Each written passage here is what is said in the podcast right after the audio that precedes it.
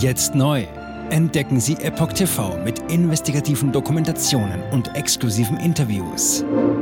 EpochTV.de Willkommen zum Epoch Times Podcast mit dem Thema Die nächste Pandemie? Nächstes Virus. Christian Drosten forscht jetzt am MERS-Virus.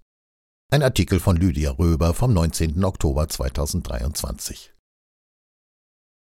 Mitten in Berlin in einem Labor, das nicht über die höchste Sicherheitsstufe verfügt, forscht Christian Drosten aktuell daran, das gefährliche MERS-Virus noch ansteckender zu machen. Erster Teil der Serie Die nächste Pandemie. Corona-Maßnahmen im November 2020. Schließung von Theatern, Kinos, Restaurants und das Verbot, sich mit mehr Menschen als den Angehörigen des eigenen und eines weiteren Hausstands in der Öffentlichkeit aufzuhalten. Diese neuen Maßnahmen zur Eindämmung der Corona-Pandemie hatten Ende Oktober 2020 Bundeskanzlerin Merkel und die Regierungschefs der Länder beschlossen. In dieser Zeit der Corona-Maßnahmen größten Ausmaßes besprach Staatsvirologe Christian Drosten im NDR-Podcast Coronavirus Update die Erfolgsmeldungen der Impfstoffentwickler BioNTech Pfizer. Schon am 27. Dezember 2020 war offizieller Impfstart in Deutschland. Drostens Visionen. Mit dieser pharmazeutischen Lösung für die aktuelle Situation in Sicht widmete sich Christian Drosten bereits zu dieser Zeit neuen Zukunftsvisionen. Jedenfalls warnte er bereits im November 2020 vor einer weiteren Pandemie. Nach dem Coronavirus SARS-CoV-2 wollte er sich, so kündigte er in einem Interview an, einem weiteren Virus mit großem Pandemiepotenzial widmen, dem MERS-Virus. MERS steht für das Middle East Respiratory Syndrome und bezeichnet eine Infektion der Atemwege, die durch das MERS-Coronavirus, MERS-CoV, verursacht wird. Den Anteil der MERS-Fälle mit tödlichem Ausgang beläuft sich 2021 laut der Weltgesundheitsorganisation WHO weltweit auf rund 27 Prozent. Zum Vergleich, die dem Coronavirus zugeschriebene Letalität beträgt laut Statistiker weltweit 1,3 Prozent. In Deutschland sind bisher drei MERS-Fälle bekannt geworden. 2012 und 2013 war je ein Patient aus Katar und aus den Vereinigten Arabischen Emiraten in Deutschland behandelt worden. Einer der beiden Patienten konnte genesen entlassen werden, der andere starb. MERS-Virus für den Menschen gefährlicher machen.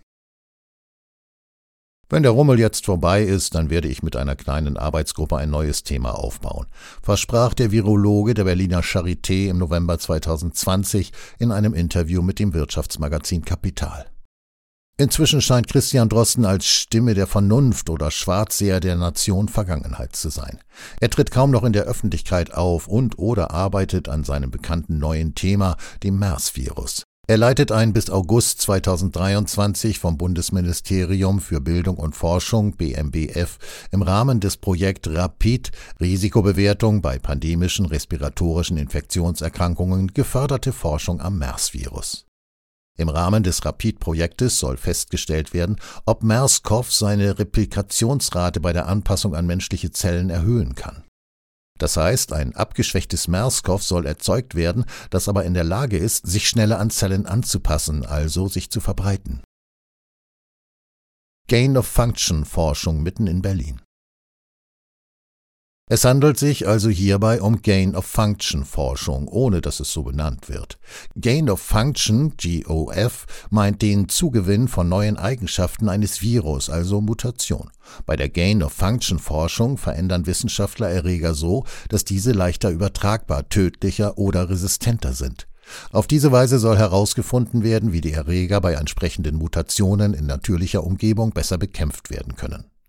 Ein bekanntes Beispiel für Gain of Function war die Forschung an der Vogelgrippe H5N1. In den frühen 2000er Jahren wurden Experimente durchgeführt, um das H5N1-Virus so zu verändern, dass es leichter von Mensch zu Mensch übertragbar ist.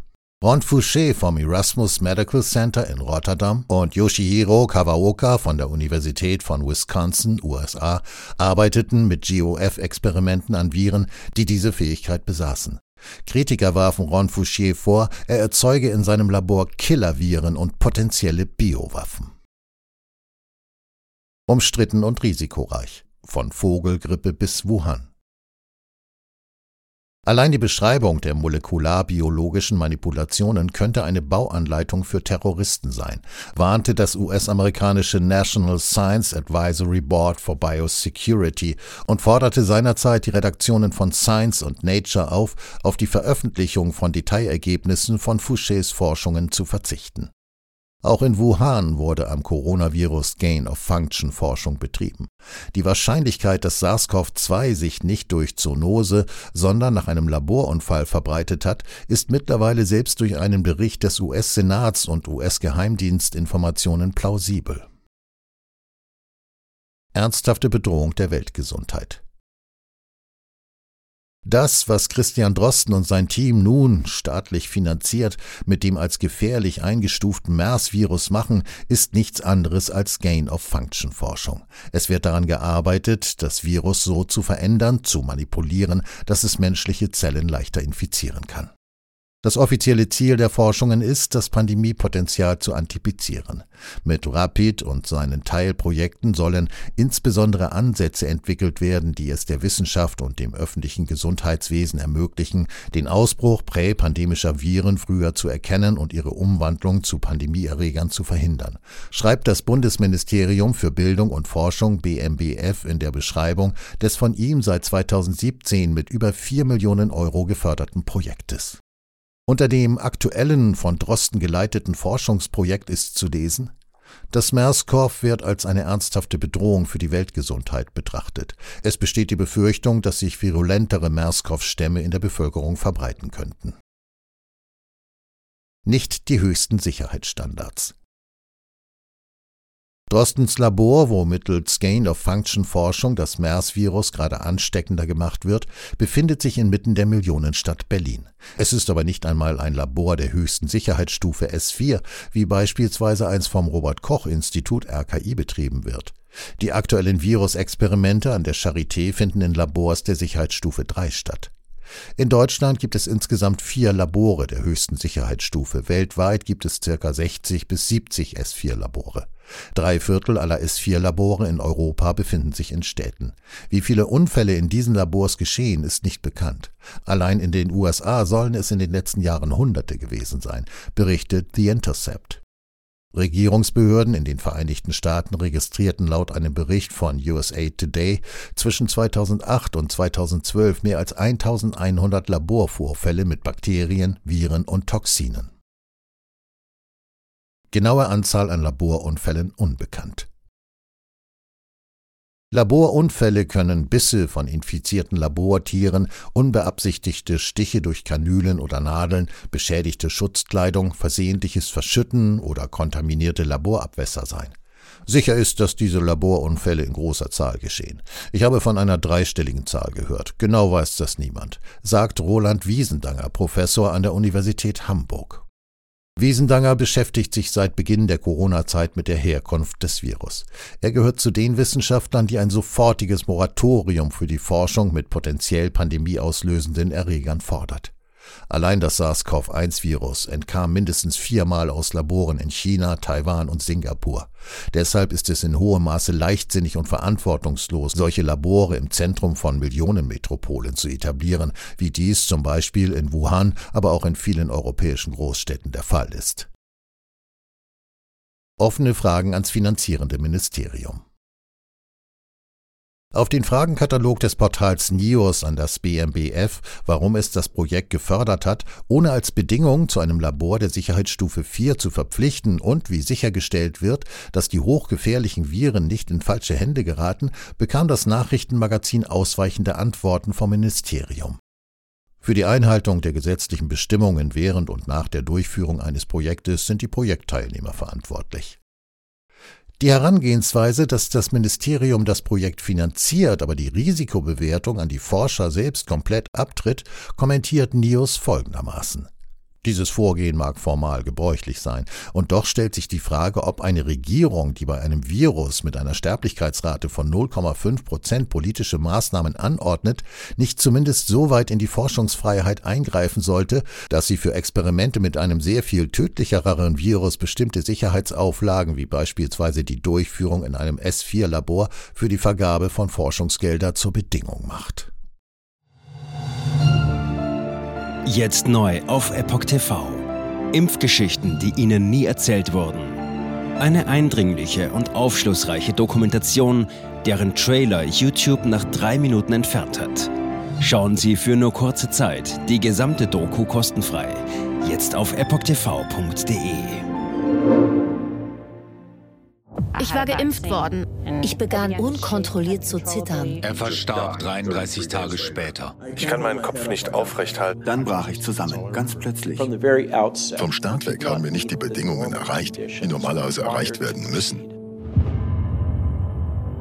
Es handelt sich um eine Tragödie von beispiellosem Ausmaß. Aber die Bundesregierung und Behörden tun so, als sei alles in bester Ordnung. Wir suchten ein nahegelegenes Krankenhaus auf. Sie behandelten sie, als sei sie verrückt. Ich sehe das als einen ernsten Kampf, den Zusammenbruch der bürokratischen Strukturen zu korrigieren. Ich glaube, viele Menschen wissen auch gar nicht, dass sie einen Impfschaden haben. Umfassende Datensätze, die zeigen, dass wir einen Anstieg der Fehlgeburten um nahezu 300 Prozent ausgehend von ihren eigenen Daten hätte Pfizer 2021 vom Markt genommen werden müssen. 300 Prozent bei Krebserkrankungen. Acht Seiten lang Krankheiten, die direkt mit dem Impfstoff in Verbindung gebracht werden. Eine Reihe diverser unerklärter Symptome. Und sie nahmen um mehr als 1000 Prozent zu. Mehr als 1000. Der Arzt weiß nicht, um was es sich handelt und wie er es behandeln soll. Es ist der Hammer, was die für Psychospielchen mit einem spielen. Sie tut nur so, das sind Falschinformationen. Praktisch keine Hoffnung auf Gerechtigkeit. Erkennt man es nicht, sieht man nicht die Notwendigkeit. Insofern war es ziemlich offensichtlich